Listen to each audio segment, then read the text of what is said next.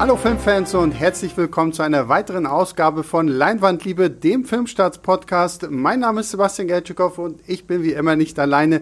Links äh, sitzt heute mal wieder ein echter Mensch im Studio und zwar Björn Becher. Hallo Björn. Ja, hallo da draußen. Und, und hallo äh, Sebastian.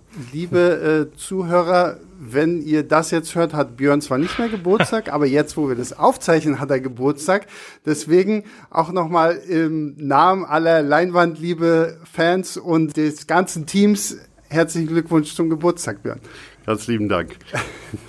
Und äh, er hat zwar nicht Geburtstag, sitzt äh, in meinem Laptop zu meiner Rechten Julius. Hallo Julius.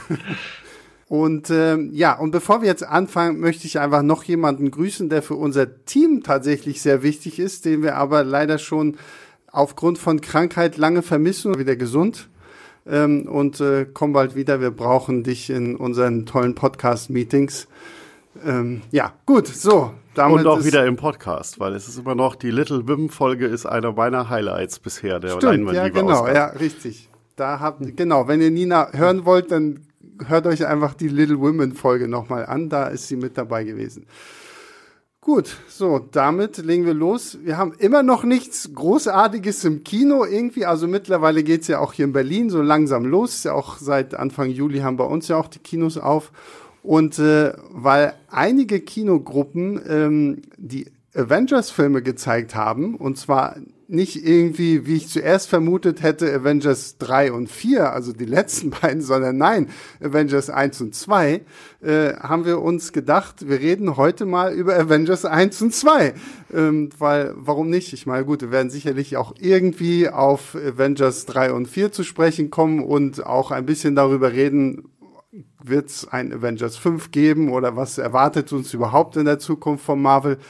Ähm, ja, und deswegen habe ich ja auch meine beiden Comic-Experten hier aus der, aus der Redaktion.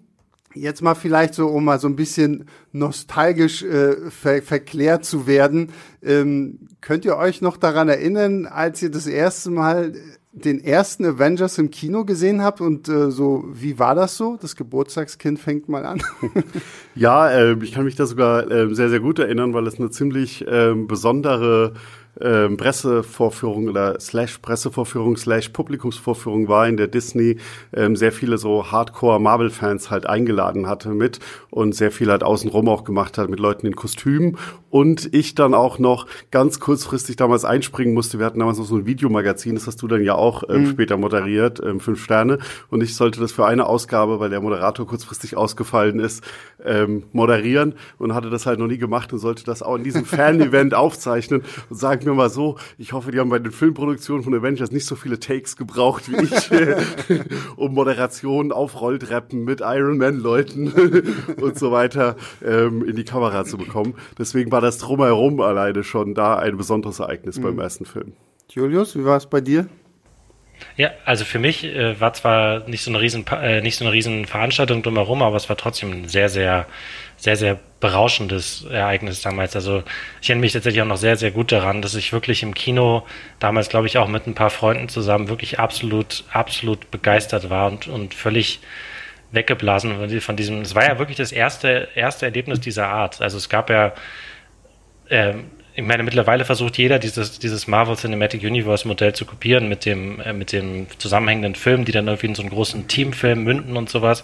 Und es war damals aber das allererste. Und diese ganzen mini kleinen Postcredit-Szenen über die, über die vier Filme davor, die quasi das aufgebaut haben, ähm, und dann halt dieser Film, der das halt wirklich so unfassbar gut ähm, zusammengefasst hat und diese, diese verschiedenen Helden in ein, zu einem Team zusammengeformt äh, äh, hat und die dann zum ersten Mal alle miteinander auf der Leinwand kämpfen und, und, äh, und Witze reißen zu sehen, das war absolut großartig. Ja, fand ich auch. Also ich muss damals auch, ich, ich war echt skeptisch, muss ich zugeben, so, weil ich meine, es war so das erste Mal, dass die ganzen Helden, die vorher alle ihre Solofilme hatten, jetzt auf einmal so in einem Film zusammen äh, auftreten durften. Und ich habe mir echt gedacht, so, boah, kann das was werden? Also ich meine, so jeder solo-technisch in den Filmen fand ich toll, da habe ich auch echt gerne geguckt, aber jetzt so, wie, wie, soll das irgendwie funktionieren? Und da ist ja Joss Whedon, der das, hat er auch das Drehbuch geschrieben? Ja, ne? Der hat Drehbuchautor und Regisseur. Ähm, hat er ja auch, ähm, finde ich, einen großartigen Job gemacht. Und ich muss, ich muss gestehen, ich habe den Film jetzt das erste Mal, seitdem ich ihn damals im Kino gesehen habe, wieder geguckt. Also jetzt erst das zweite Mal. Und ich muss sagen, ich finde es es ist, hat schon fast etwas sehr Absurdes gehabt, den jetzt zu gucken, wo ich noch so Avengers Infinity War und Avengers Endgame irgendwie im Kopf hatte, weil so der erste Avengers wirkte auf einmal recht entschleunigt so in meinen Augen. Ja, aber ähm, das, das macht ihn auch ziemlich großartig. Also ja. ich habe ihn äh, öfter gesehen über die Zeit und ich schaue ihn relativ regelmäßig, weil er bei mir auch mit jedem Mal schauen weiter wächst. Mhm. Und ich finde ihn mittlerweile sogar viel, viel besser, als ich ihn damals noch ähm, bei, nach der ersten Vorführung fand, ähm, weil er einfach so rundum gut funktioniert und weil er das, was ähm, Julius ja gesagt hat, dass er das zum ersten Mal macht, so viele Figuren ähm, zustande zu bringen, ist es ja auch unabhängig davon, dass die davor schon eingeführt waren, weil ist es jetzt das erste Mal wieder in so einem Blockbuster-Kino, dass man dieses dreckige Dutzend, glorreiche Sieben-Konzept von so einer großen Gruppe einfach da wieder ähm, hingebracht hat und dass es halt funktioniert hat, weil du halt wirklich beim ersten Film auch kaum das Gefühl hast, das sind jetzt zu viele Figuren, wer ist das überhaupt? Ähm, und was ich auch der Meinung bin, was natürlich ein bisschen schwierig ist ähm, zu sagen, weil ich natürlich alles vorher geschaut hatte und mittlerweile alles kenne, aber ich habe trotzdem der Meinung, dass der Film extrem gut funktioniert, auch wenn du das, das nicht kennst, wenn du da neu reingeworfen ja, wirst, weil du wirst wirklich sehr gut mit jeder Figur auch nochmal hingeführt zu dem Punkt, die werden, die werden eingeführt separat, aber ohne, dass es sich zieht oder zu lange ist. Und das ist zum Beispiel, werden wir noch drauf kommen, ein großer Vergleich zu Age of Ultron, der halt wirklich dich einfach reinwirft und dann musst du halt wissen, was da los mhm. ist. Oder du bist überfordert. Also da wirst du dann, da haben sie dann spätestens gesagt, ja, wenn du da halt nicht dabei bist bisher, dann hast du halt Pech gehabt. Dann geh bitte weg und schau erstmal die anderen Filme. ja, das stimme ich gehört auch absolut zu. Also ähm, ich glaube, dass das zum großen Teil auch daran liegt, wie auf wie vielen verschiedenen Ebenen dieser Film halt funktioniert. Es gibt die Action, die jeder, der irgendwie Actionfilme mag, eigentlich unterhaltsam finden sollte. Es gibt halt aber auch einfach diesen wahnsinnig gut geschriebenen Humor von Joss Whedon. Das ist diese unnachahmliche Art, wie er einfach Wortwitze und, und ähm, auch einfach so Szenen später wieder aufgreift und sowas und halt sozusagen eigentlich nichts gibt, was ins Leere führt, sondern halt alles ist zielgerichtet und ich meine, es sind, das kann man nun äh, gut finden oder schlecht, es sind halt auch einfach wahnsinnig viele Popkultur-Anspielungen, also von Legolas über Reindeer Games bis hin zu irgendwie hier, wie ist dieses kleine Computerballerspiel, was der eine Shield-Agent dann da am, am, am, Schiff spielt, Gallagher, so, Gallagher, ja. ja. Ähm, und sowas. Also das kann man, da wird vielleicht nicht jeder funktionieren für jeden, ähm, aber ich, ich erinnere mich halt eben auch noch so gut daran, wie ich wirklich wie unfassbar witzig dieser Film war beim ersten Mal, aber auch bei allen weiteren, äh, bei allen weiteren Sichtungen. Also für alle auch da draußen, die den Film jetzt noch nicht gesehen haben, haben wir vielleicht noch gar nicht gesagt, worum es geht. Und das ist vielleicht auch so ein Punkt, über den kann man ja tatsächlich auch sprechen, weil ich finde, das macht gerade diesen ersten Avengers für mich aus so. Also wir haben ja Loki aus Asgard, der ja mit seinem komischen, ähm, der diesen Infinity-Stein, diesen Tesseract finden soll, der ja gerade von Shield untersucht wird und dafür bekommt er von einer mysteriösen außerirdischen Präsenz einen Zepter, mit dem er quasi Leute manipulieren kann. Und äh, durch sein Auftauchen wird Shield ja quasi äh, in die Bredouille gebracht und muss jetzt diese Superhelden irgendwie vereinen. Captain America haben sie ja natürlich, Iron Man ist auch irgendwie mit dabei, aber so, ich finde allein so die erste Hälfte ist ja so ein bisschen okay, wir sammeln jetzt alle Helden, die wir kennen, sammeln wir zusammen und die treffen sich ja hier auch eigentlich so das erste Mal. Und das finde ich ist schon so eine Stärke des Films, so halt so dieses, dieses Aufeinandertreffen der Helden, die sich halt auch irgendwie so auch überhaupt nicht verstehen, so gerade so dieses ja fast schon Balzverhalten irgendwie zwischen äh, Steve Rogers und äh, Tony Stark, die sich ja irgendwie so gefühlt bei jedem zweiten Kommentar irgendwie auf den Schlips getreten fühlen und, äh, und auch dann das Auftreten von Thor, der ja dann eigentlich seine eigene Agenda verfolgen will und seinen Bruder einfach sofort irgendwie äh, entführen möchte. Und äh, das fand ich auch jetzt, wo ich ihn jetzt das zweite Mal nochmal geguckt habe, gerade eine dieser Stärken, dass es nicht sofort nur in die pure Action geht, sondern wir halt trotz allem immer noch die nötigen Charaktermomente haben, wo ja dann auch passt, was du sagtest, Björn, dass man diesen Film halt gucken kann, ohne einen der Filme davor gesehen zu haben.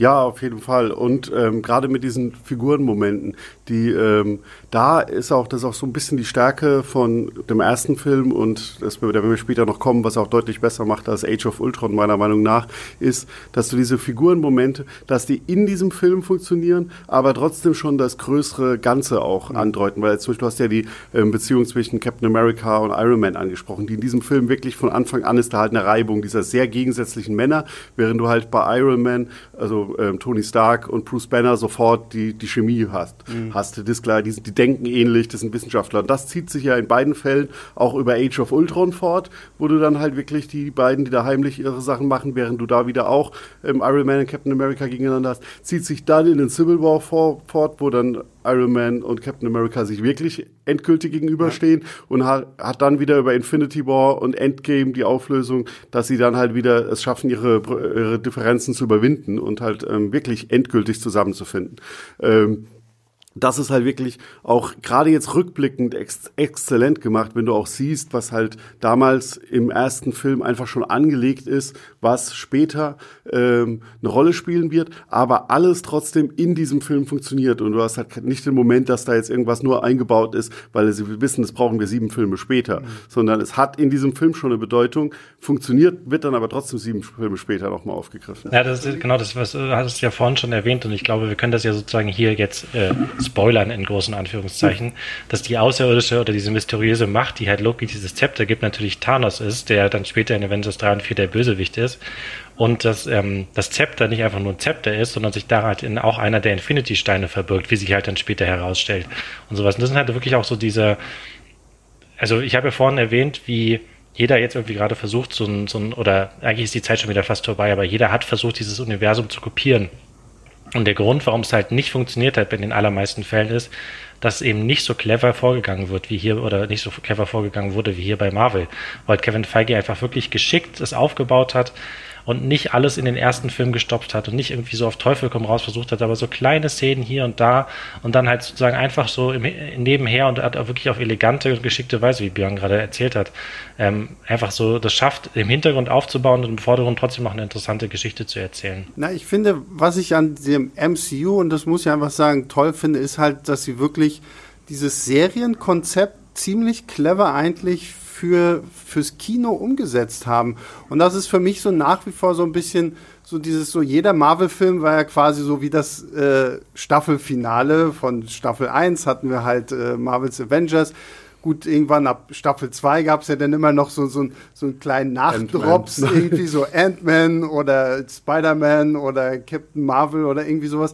Ähm, aber das ist für mich auch so ein Punkt, wo ich jetzt mal irgendwie so kurz vorgreife, wo ich mir sage, okay, nach Endgame ist für mich eigentlich auch so ein bisschen vorbei, so, weil das war für mich halt so das perfekte, perfekte Finale und äh, so, da bin ich mal sehr gespannt, wie sie das weiterführen werden, aber da reden wir gleich noch drüber.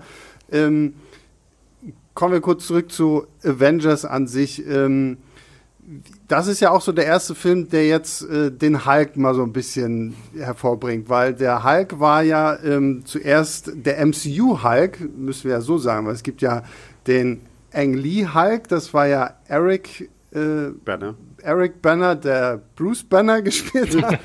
Dann gab es genau. ja dann ja den, den, den MCU Hulk, ich glaube, das ist sogar der zweite Film im ja. MCU mhm. gewesen, mhm. äh, mit Edward Norton und Edward Norton wurde dann ja irgendwie still und heimlich ad acta gelegt und jetzt mit The Avengers bekommen wir dann quasi Mark Ruffalo als äh, Bruce Banner. Wie, wie hat seine Einführung für euch äh, funktioniert?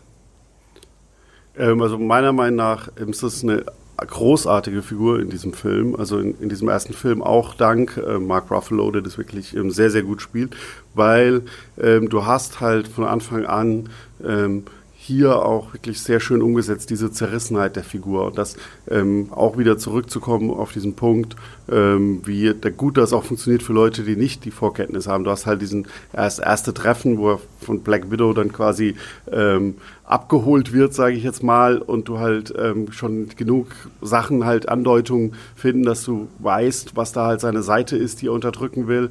Ähm, wenn die dann halt auch rausbricht und du hast halt hier auch schon diese, auch wieder Wandlung, die für den Film funktioniert und länger, weil er hat natürlich Angst, er glaubt, er ist dieses reine grüne Wutmonster, er wird alles zerstören, wenn er kommt und dann wirkt es ja auch so, wenn er dann auf dem ähm, fliegenden Schiff da ähm, ähm, losgeht und alles platt macht und dann denkst du ja, jetzt ist jetzt genauso gekommen. Und dann hat er diesen Absturz und hat er auch diese wunderschön geschriebene Szene mit einem ähm, so alten Nachtwächter, ähm, der ihm da ähm, begegnet und die halt einfach ähm, ihm die Augen öffnet und halt sagt, ja, hey, du bist hier gerade ähm, Du hast zwar irgendwie scheinbar was zu zerstörerisch, aber ähm, du hast hier scheinbar deinen Sturz so kontrollieren können, dass du hier runtergekommen bist, wo du keinen einzigen Menschen mhm. verletzt hast. Da scheint doch irgendwas in dir zu ticken, das halt sagt, du bist nicht hier das, das, das grüne reine Monster, sondern da scheint ja auch eine Spur gut in dir drin zu sein. Und da findet er zum ersten Mal dann die Möglichkeit, oh, scheinbar kann ich da vielleicht irgendwas kontrollieren. Und wer jetzt auch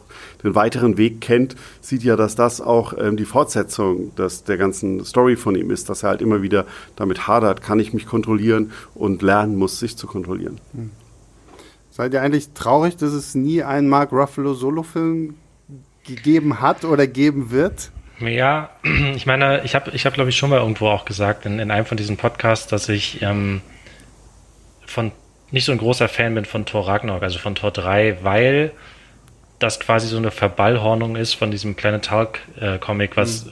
ähm, eine von den wenigen wirklich guten Hulk-Geschichten ist, die mir wirklich gut gefallen hat in, in Comic-Form, weil das wirklich eine große, epische, dramatische Geschichte ist. Ähm, ich meine, und das irgendwie quasi als, als, als Hulk-Film umgesetzt auf der Leinwand zu sehen, ist schon reizvoll, aber ich weiß auch nicht, ob das wirklich funktionieren würde als, äh, als Film sozusagen. Also weil das einfach auch dafür wahrscheinlich zu strange ist und irgendwie zu, zu abgedreht und ähm, auch ob das so funktionieren würde, ob man das wirklich sozusagen so eine dramatische Geschichte, in der halt quasi in ganze Zeit eine, ein riesiger Muskelprotz, grüner Muskelprotz im Mittelpunkt steht, sozusagen, ob man das, ob das wirklich ähm, ein, ein Publikum überzeugen würde, weiß ich halt nicht. Und keine Ahnung, also ich meine, der ähm, Incredible Hulk mit, mit Edward Norton ist, ich glaube, der, der MCU-Film, den ich am wenigsten mag, der ist immer noch okay und ähm, hat auch so seine Momente. Und ich, ich meine, man hätte das sicherlich, man könnte sicherlich mit ein bisschen mehr mit der kreativen Freiraum, Freiraum den, den ähm, Kevin Feige mittlerweile hat, vielleicht ein bisschen besser machen. Aber auf der anderen Seite hat der Film halt vielleicht auch gezeigt, dass Hulk einfach nicht so die Figur ist, die so ein Solo-Film unbedingt braucht, sondern der vielleicht halt einfach so am besten funktioniert, wenn er halt mit jemandem interagieren kann, so wie in Tor 3 oder in den Avengers-Filmen. Ja, finde ich auch. Also ich mag ihn in der Comic-Form so. Ich finde es eigentlich auch ganz gut. Er ist so ein Charakter, funktioniert für mich auch besser in diesem Zusammenspiel mit äh, den Avengers. Und äh, damit sind wir wieder bei den Avengers angekommen, nicht mehr bei Hulk. Ähm, lass uns doch mal so ein bisschen über die Action sprechen. Weil wir haben ja gesagt, okay, der erste Avengers-Film ist ja schon noch ein Film, der auch sehr stark auf Charaktermomente aufbaut. Das wird ja gerade in Avengers 3 und 4 ist ja schon so ein äh, Action-Überballast eigentlich fast da und äh, Joss Whedon hält sich da ja zumindest im, im ersten Teil noch recht zurück eigentlich so. Also ich war jetzt, wie gesagt, ich habe den fast zehn Jahre nicht mehr gesehen, habe ihn jetzt am Wochenende nochmal geschaut und es ist erstaunlich, dass wir gerade in der, in der ersten Hälfte nur recht wenige Action-Szenen haben, aber dafür dann halt so dieses große Payoff, diese Schlacht um New York, wenn wir, dann gibt's ja auch den berühmten Money Shot, so, wo sie alle im Kreis stehen und die Kamera um sie rumdreht. Also ich glaube, das ist so, so ein, so ein Shot, der, der war halt perfekt, so, ne, und äh, hat halt auch nochmal alles wiedergegeben, was halt die Avengers irgendwie so ausmacht und dann kommt halt so diese ganze Action. Wie, wie ist die Action für euch in diesem Film? Ähm, ja, also ich bin per se großer Fan dieser ähm, nicht zu überbordenden Action. Also selbst mhm. im Finale, da ist es dann hier wirklich richtig, richtig viel. Aber auch da vermeidet es Joss Whedon, dass es jetzt ähm, zu, dass es langweilig oder repetitiv wird, weil er halt einfach genug ähm, Ideen und neue Momente hat oder auch kleine ähm, humorvolle Brüche oder auch diese ganz kurze Nebengeschichte ähm, von dieser Kellnerin, glaube ich, oder so, die dann halt ähm, die beobachtet und dann nochmal gerettet wird und so. Ähm, die ist halt gut gemacht, weil sie auch immer ähm, übersichtlich auch gefilmt ist, muss man auch sagen. Was ähm, es ist jetzt kein ähm, zu ähm, Schnittmassaker, sage ich mal. ähm, das merkt man auch früh bei den Szenen. Zum Beispiel Black Widow wird hier mit einer Action-Szene oder halt relativ humorvollen Verhörszene, die eine kurze Action-Szene wird, eingeführt. Ähm, da hast du die Momente und auch ähm, gerade bei dieser ähm, gigantischen Schlacht jetzt um Manhattan ähm, hast du ja auch immer das Gefühl, du weißt so relativ, wo diese Figuren gerade sind. Und das ist auch sehr, sehr schwierig bei so einem Film mit ähm, ganz vielen Helden, die an unterschiedlichen Fronten kämpfen. Und das schafft er halt sehr gut und das gefällt mir persönlich immer, wenn ich als Zuschauer einen Überblick behalte. Mhm. Wenn ich einfach das Gefühl habe, ich weiß jetzt, während ich jetzt gerade sehe, wie Hulk sich da durch, irgendwel durch irgendwelche Hochhäuser läuft und irgendwelche Aliens an die Wand smasht, ich habe das Gefühl, dass die anderen Helden nicht gerade entweder ähm, ähm Zigarette rauchend auf dem Liegestuhl liegen, weil bei ihnen nichts weiter passiert, oder also ich habe das Gefühl, die kämpfen trotzdem weiter und da passiert was, weil sie kommunizieren auch viel, das hilft auch sehr. Für mich ist, ähm, glaube ich, Avengers der erste MCU-Film gewesen, wo ich so, wo ich die ersten Gänsehautmomente hatte. Und das waren zum Beispiel unter anderem dieser eine äh, Money Shot, von dem du vorhin erzählt hast. Mhm. Und dann gibt es eine in dieser großen Schlacht um New York ähm, eine Action-Sequenz, die so als als eine lange Einstellung wirkt, was sie wahrscheinlich nicht ist, weil das die Hälfte wahrscheinlich CGI ist, wo man sozusagen alle Avengers nacheinander sieht, wie sie irgendwie gerade kämpfen. Das ist halt eben auch so, wie Björn gerade meinte, das trägt halt eben auch dazu bei, dass man, dass die nie aus dem Augen verloren werden. Es gibt halt diese eine lange Einstellung, ist vielleicht eine halbe Minute oder eine Minute oder sowas, wo halt einer nach dem anderen äh, gerade kämpft und der eine haut hier einen um und der andere haut da einen um und äh, Hawkeye schießt irgendwie einen Pfeil und Iron Man fliegt durch die Luft und so und das ist einfach ein super, super geiler Moment gewesen für mich und halt sozusagen das wirklich das große Payoff für diese, diese ganze Vorarbeit, die geleistet wurde für den, für den Film. Ja, und ich finde es auch geil, was, was ihr jetzt ja beide schon angesprochen habt, dass wir, wir sind bei einem Avenger, dann passiert im Hintergrund was, dann springen wir dahin und also, dass ja wirklich auch in dieser großen Sequenz halt wirklich eine Struktur steckt.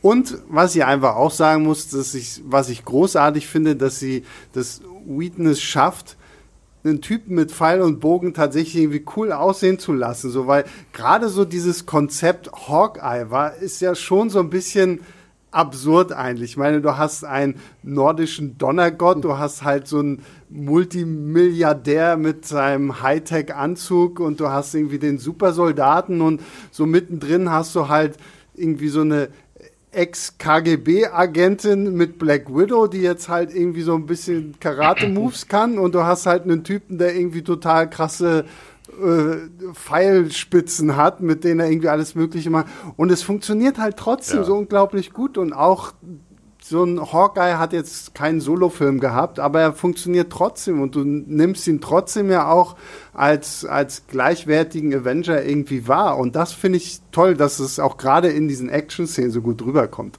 In Age of Ultron wird darüber dann ja nochmal ein bisschen geredet, was, ja. was, was Hawkeye da eigentlich verloren hat, glaube sogar dreimal oder so.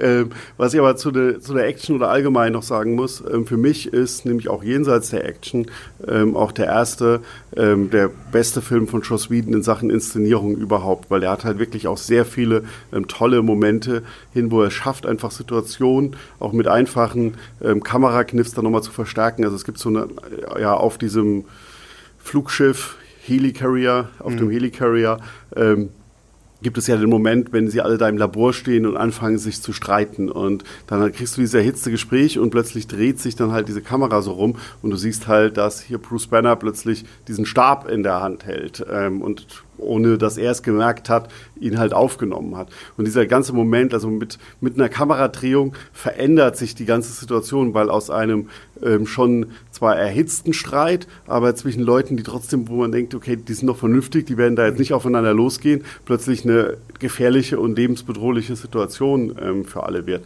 Und das ist auch ab diesem Moment ja auch endgültig so, da ist ja auch so ein bisschen die Einleitung der, der, der großen Action, sage ich mal, ähm, ist dann ja auch ähm, relativ schnell klar, um was da sterben dann ja auch Menschen und das mhm. sieht man dann ja auch, ähm, wie dann halt links und rechts diese ganzen Agenten und Bediensteten auf diesem ähm, Schiff da ähm, in die Luft geschleudert werden und halt expl in Explosionen umkommen und so weiter.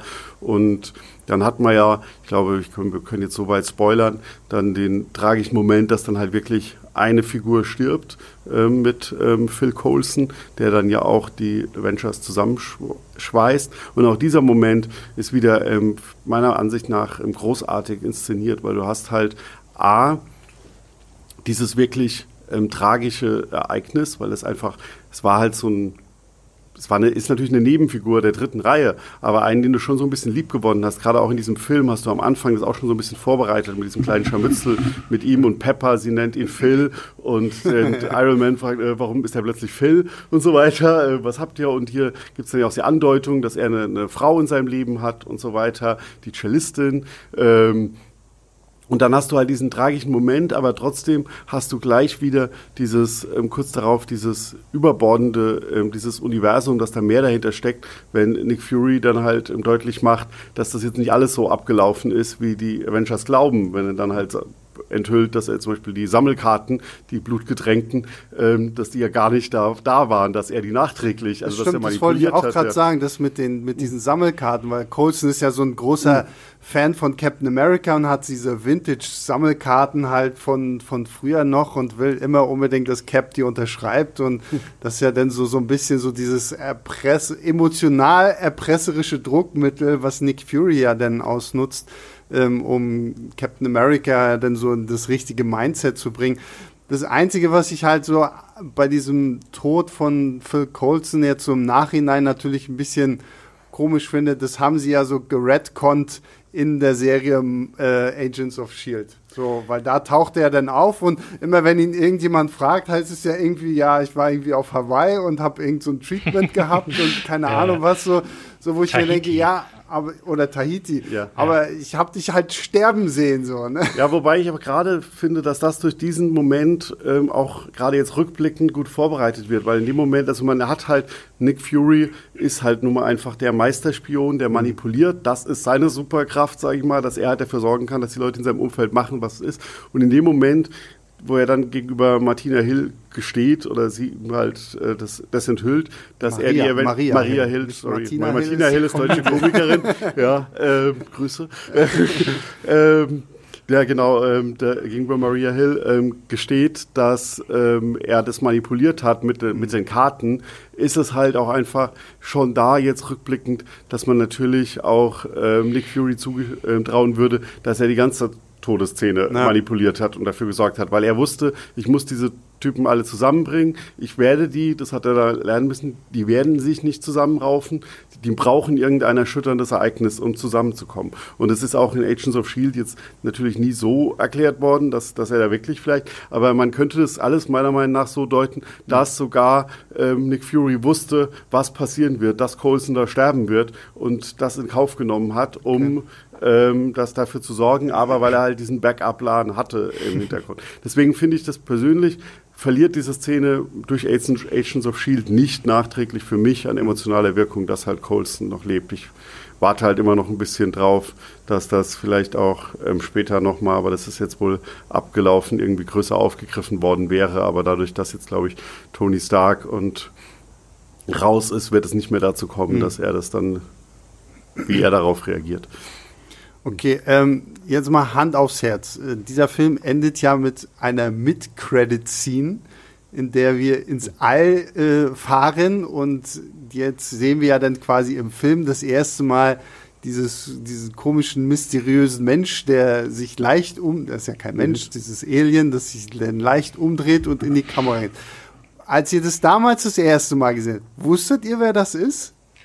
Ich glaube ja. Ich, ich glaube, ich habe, das war zwar noch lange vor meiner Zeit bei Filmstarts und bevor ich mich da so tief eingetaucht bin in diese ganze Sache, aber ähm, ich war mir, ich hatte das zumindest schon so, äh, steckte das zumindest schon so weit drin, dass ich irgendwie von Thanos schon mal gehört hatte. Ach, Angeber. Ja. Nein, nee, ich, ich, kan ich, kannte auch schon Comics mit ihm und habe ihn deswegen ja. ähm, erkannt. Ähm, ich, bei mir, bei mir war so dieses klassische so Sitz im Kino, so mit halt Leuten, die das kennen und du sitzt so da so und alle so um mir rum, oh krass, ich so, boah, ja, richtig krass, so, und so, so, so ein lila Monster und so, und dann so aus dem Kino raus, so, hm, Google, Google, lila Monster, Marvel, oh, Thanos, ah, alles geil. ja, aber auch da wieder, weil sie haben halt, und das ist ja eine große Rolle bei Marvel, die, die Mit- und Post-Credit-Szenen, mhm. die Szene, ähm, funktioniert ja auch da wieder per se ohne Vorkenntnis. Du weißt, ja. du weißt ja sowieso schon aus den ersten Minuten des Films, dass Loki da jetzt nicht ganz alleine drauf gekommen ist, das zu machen, sondern jemanden im Hintergrund hatte. Und jetzt weißt du halt einfach, ähm, hier unten jubeln sie gerade alle und gehen kurz darauf auch noch endlich Shawarma essen, genau. um ähm, dazu, dass sie die Alien-Abwehr ähm, dass sie die Aliens abgewehrt haben, aber du weißt ja jetzt, ähm, es ist halt mal, es war ein kurzer Sieg, aber der wahre Krieg ähm, kommt halt noch. Ja. Ähm, und das ist dann ja auch halt einfach ein Vorbote und das funktioniert ja in dem Moment für dich als Zuschauer. Du weißt einfach, ähm, okay, das war es jetzt noch nicht, das mhm. geht halt noch ja, weiter. Genau. Und ja. da ist halt noch jemand. Und dann ist es ja per se egal, wer das ist. Gut, dann würde ich sagen, gehen wir mal von Avengers. Äh, darf, ich noch, darf ich noch schnell über meine Lieblingsszene sprechen? In, in Nein, Avengers? darfst du nicht. Ich will jetzt über Avengers 2 reden. Nein, natürlich darfst du. Ja, und zwar ist das die, ähm, die tatsächlich ich auch mit jedem Mal schauen eigentlich immer besser finde. Also wie Björn es vorhin auch schon gemeint hat, ist die Szene, in der ähm, ähm, Black Widow Loki verhört. Und so kann man es ja eigentlich wirklich sagen. Es wirkt zwar nicht so, so, mhm. weil es sozusagen so ist, als, also äh, sie haben, die Avengers haben Loki gefangen genommen, wobei er sich eigentlich gefangen, gefangen nehmen lassen hat, ähm, um halt sozusagen seinen eigenen Plan auszulösen und dann steht er dann der Black Widow vor seinem, vor seinem Glaskäfig und, und äh, es wirkt halt irgendwie so, als würde sie, als würde er sie quasi total fertig machen. Ne? Also so mhm. sie emotional brechen und irgendwie ihre, ihre, ihre düstere Vergangenheit vorhalten und so. Und dann auf einmal stellt sich halt heraus, sie hat ihn halt selber so aus der Reserve gelockt und hat ihn sozusagen ähm, und hat ihm, hat ihm sozusagen selber seine Geheimnisse entlockt. Und das ist so eine geniale Szene, finde ich, wirklich wie, wie Joss Whedon es halt eben dann auch da schafft, sozusagen das ganze Publikum in die Irre zu führen und so selbst so einen intelligenten Gott ne, wie Loki, dass er halt eben sozusagen sich halt da auch einfach so, so einfach täuschen lässt, genauso einfach wie das Publikum im Prinzip. Das fand ich wirklich, finde ich sehr, sehr finde ich großartig. Ja. weil du halt auch in, in dieser Szene so ein bisschen ähm, drin hast, auch nochmal, dass halt auch Black Widow, wir haben es ja vorhin gesagt, jetzt die einfache Agentin mit Karate-Moves und so, dass sie halt aber auch eine Superkraft ja. hat, weil sie halt einfach äh, selbst so einen wie Loki und wir haben ja jetzt ähm, dann auch in den Torfilmen und so etabliert, wie schlau Loki ist und die Kunst der Täuschung ist halt sein Handwerk, da ist er der Gott und der Beste, aber sie übertrumpft ihn halt noch und er wird halt wirklich ähm, in seiner eigenen Arroganz natürlich auch geschlagen und sie spielt damit und sie schafft es halt, ihn ähm, da, ja. ja. Deswegen ist das eine wirklich tolle Szene. Ja. Also ich glaube, wir können zusammenfassen, wir finden den ersten Avengers alle sehr, sehr toll, ja. oder? Ja, sehr gut. Dann bin ich ja jetzt mal gespannt, weil jetzt scheiden sich ja vielleicht die Geister. Ich weiß es nicht, bin gespannt, wie es weitergeht. Avengers Age of Ultron.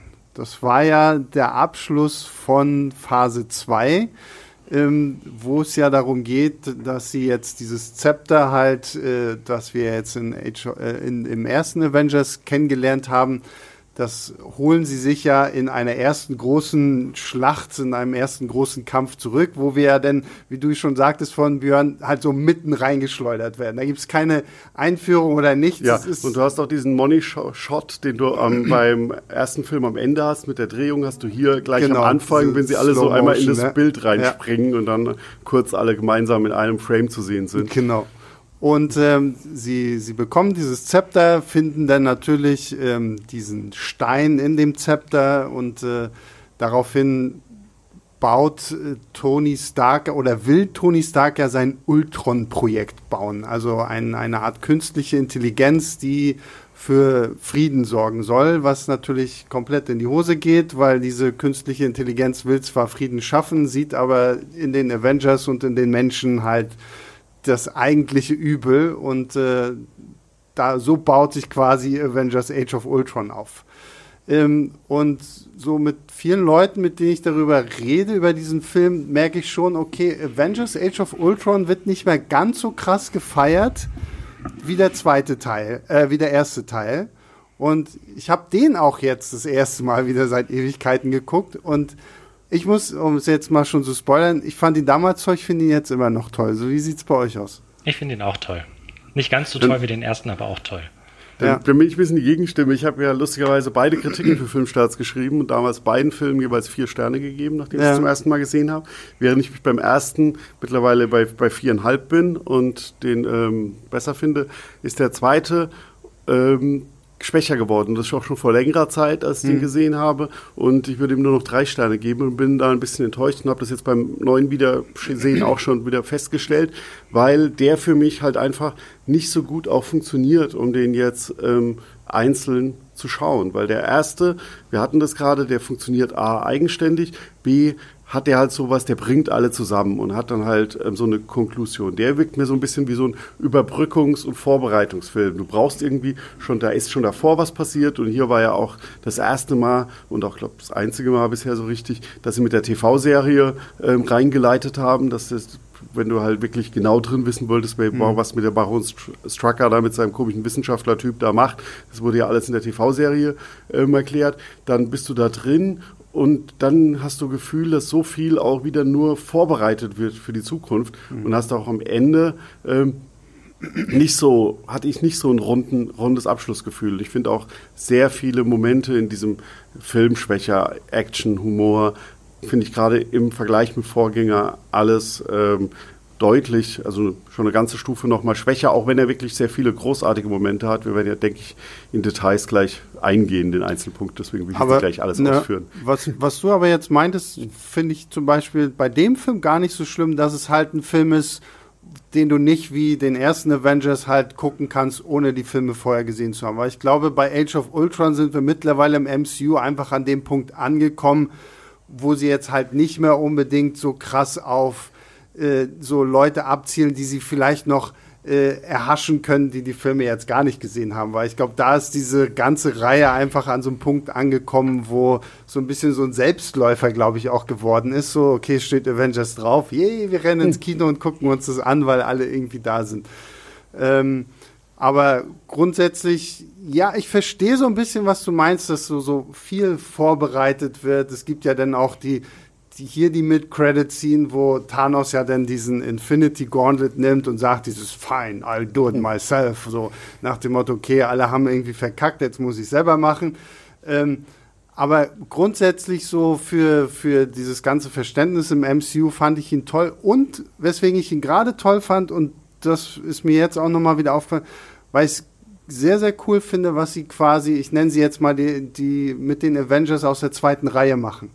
Also gerade äh, gehen sie ja auch mehr auf Hawkeye ein. Wir erfahren ja so auch über sein Leben was. Es wird mehr auf Black Widow eingegangen und auch ihre Beziehung zu Bruce Banner und sowas. Und das sind so die Momente gewesen, die ich halt extrem stark finde. Ja, und da ist bei mir genau ein bisschen immer der Zwiespalt drin, weil ähm, zum Beispiel Hawkeye, das hatte ich ja vorhin schon ein bisschen angedeutet, ähm, Sie, da haben sie wirklich tolle Momente, auch dass sie halt sein Privatleben zeigen. Und da haben sie dann mit Linda Cardellini wieder eine tolle Schauspielerin mhm. auch, die eine ähnliche Rolle jetzt hat, sage ich mal, wie der Hulk-Moment mit Harry Dean Stanton, den ich vorhin beim ersten Film beschrieben habe, wo es für ihn so ein kurzes Erweckungserlebnis gibt, ist es dann ja, wenn dann die ganzen Avengers bei ihr auf der Farm sind, dann diese schwangere ja. Frau, ähm, mit dieser schwangeren Frau kommunizieren. Das ist wirklich richtig gut gemacht. Gleichzeitig hast du aber halt so ein bisschen dieses überstrapaziert ähm, mit dem, ich bin ja nur der Typ mit Pfeil und Bogen. Es ist dann ja am Ende, macht sich der Film ja sogar mit dem richtigen Meta-Humor mhm. ähm, da selbst drüber lustig, wenn er das zu Scarlet Witch sagt, ähm,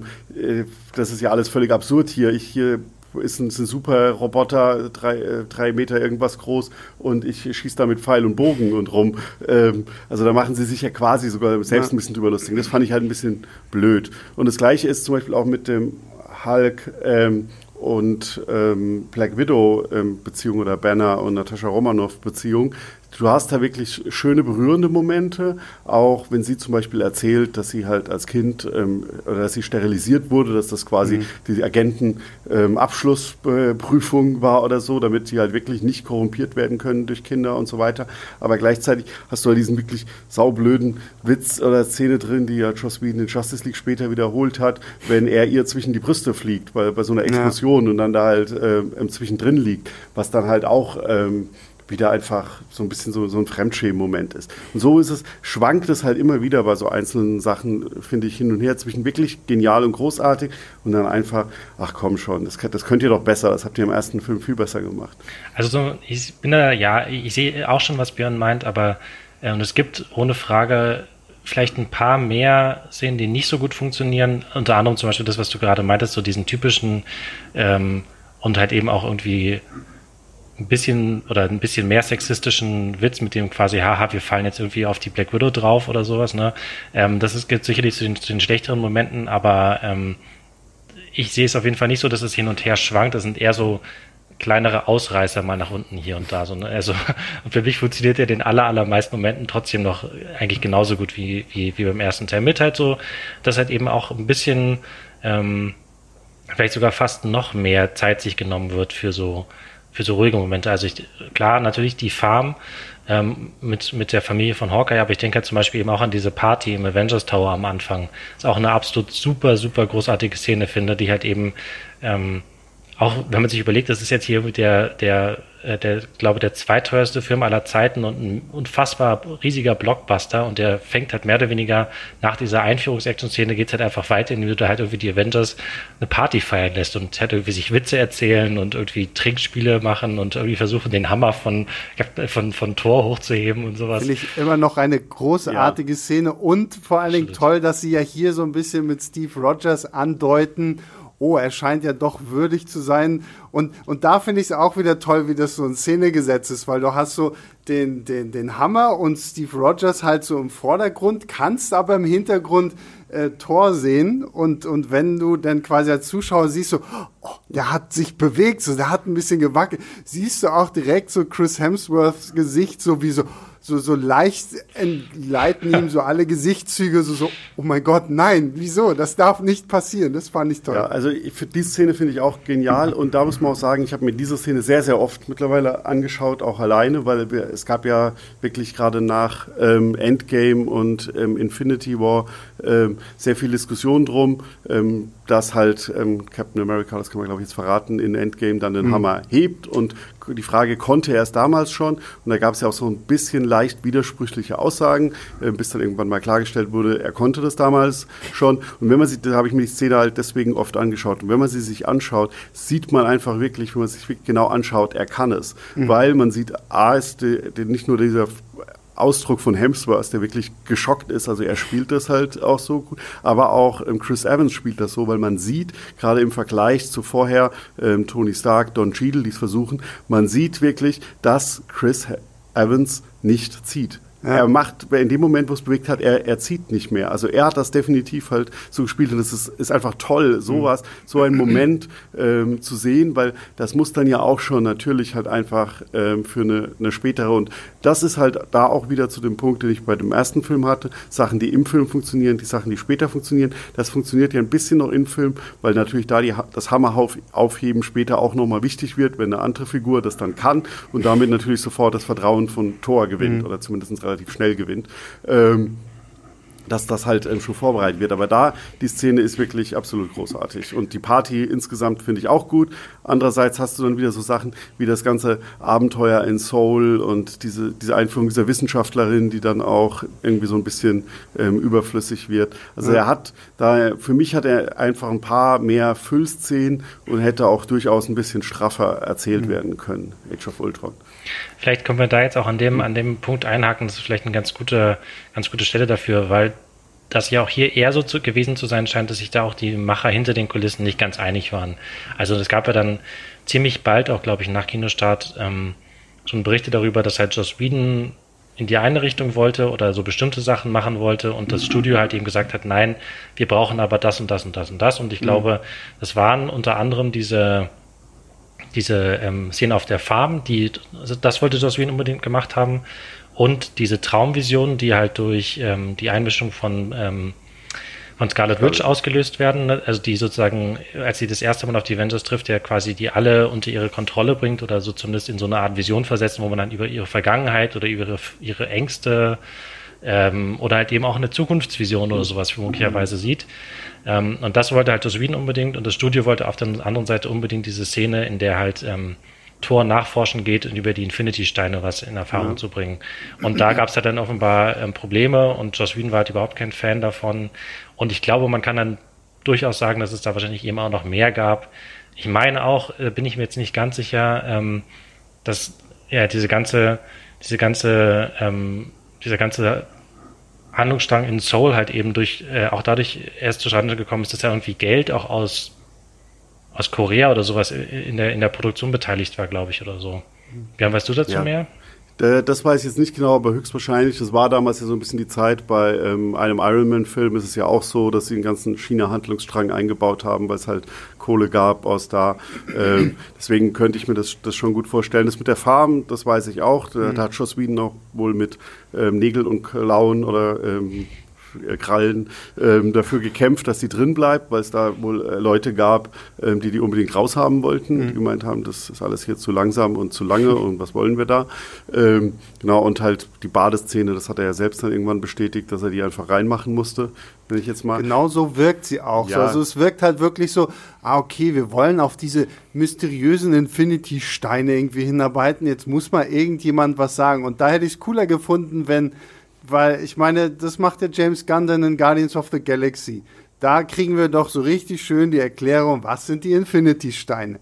Das hat doch viel besser gepasst, als dass jetzt ja, halt irgendwie Thor da noch dazu kommt. Man muss ja auch bedenken, so ein bisschen, also klar ähm, wird Marvel sehr dafür gelobt und mit Kevin Feige für ihren Masterplan, den sie ein Stück haben, aber trotzdem sind da natürlich auch sehr viele Sachen in Bewegung. Und ich habe mir beim Wiederanschauen von Age of Ultron auch zum Beispiel mehrmals gedacht, wenn das jetzt ein George Lucas-Film wäre, der würde da jetzt hingehen und Age of Ultron nochmal neu machen, also neu schreiben und diese ganzen Sachen, die Andeutungen, die Zukunft sind, auch so ein bisschen umbauen, dass sie jetzt passen. Der würde dann bei Irons Man, Iron Mans ähm, Vision zum Beispiel wirkliche Szenen aus ähm, mhm. dem Ende von Infinity War oder Endgame einbauen. Ähm, und ähm, nicht nur Leichenberger oder auch ähm, Thors ähm, Ragnarok-Vorahnung würde dann auch wahrscheinlich eher mhm. ähm, auch nochmal was, was Passenderes einbauen und würde da vielleicht noch irgendwie kurz Kate Blanchett einbauen oder so irgendwas. Ähm, das, das, das habe ich mir gedacht. Also da sieht man auch ein paar, ein paar Sachen noch, dass es halt so ein bisschen, wir haben da was vor, aber wir wollen nicht zu konkret werden. Mhm. Deswegen müssen wir das da jetzt irgendwie ein bisschen andeuten. Und ja, das sind dann so ein paar Sachen, die, die, die wirken dann heute auch ein bisschen so als Fremdkörper. Und mhm. genau, und das war halt, wir müssen es irgendwie sagen, weil wir wollen ja groß Infinity-Steine und am Ende enthüllen wir ja auch, dass, es, dass der zweite Stein die ganze Zeit schon unter, unter unserer Nase war ähm, und dass der jetzt auch dann ähm, und wir, es ist ja auch so das Dauerthema, dass ja keiner irgendwie richtig auf diese Infinity-Steine aufpasst ähm, lange Zeit. Ähm, und da müssen wir das halt jetzt irgendwie einfach, brauchen wir irgendwas drin, um deutlich zu machen, es geht um diese Infinity-Steine. Das ist unser langfristiges Ziel. Und es ist, äh, Entschuldigung, da nochmal, es ist halt natürlich sehr ein Teaser-Film, gerade jetzt im Rückblick. Es fällt ja auch wirklich das erste Mal das Wort Endgame mhm. in, auch von Tony Stark gesagt in Richtung ähm, auf die Zukunft bezogen und das ist ja die ganze Motivation dahinter. Aber wie gesagt, wie ich schon gesagt habe, es wirkt halt viel wie Vorbereitung. Auch Ultron selbst ist ja mehr so ein Zwischenbösewicht. Auch wenn James Spader, also an alle draußen, die den, diesen Film nicht in der Originalfassung geschaut haben bislang, macht das unbedingt. Also James Spader ist meiner Meinung nach eine stimmlich einer der absolut besten Schauspieler. Harry Potter ist auch so ein guter Schauspieler. Aber dann lass uns doch mal bei Ultron bleiben, weil das ist ja so das große Marvel-Problem irgendwie so Bösewichte, Schurken. Wie, wie schätzt ihr dann äh, Ultron als Schurken im, im MCU ein?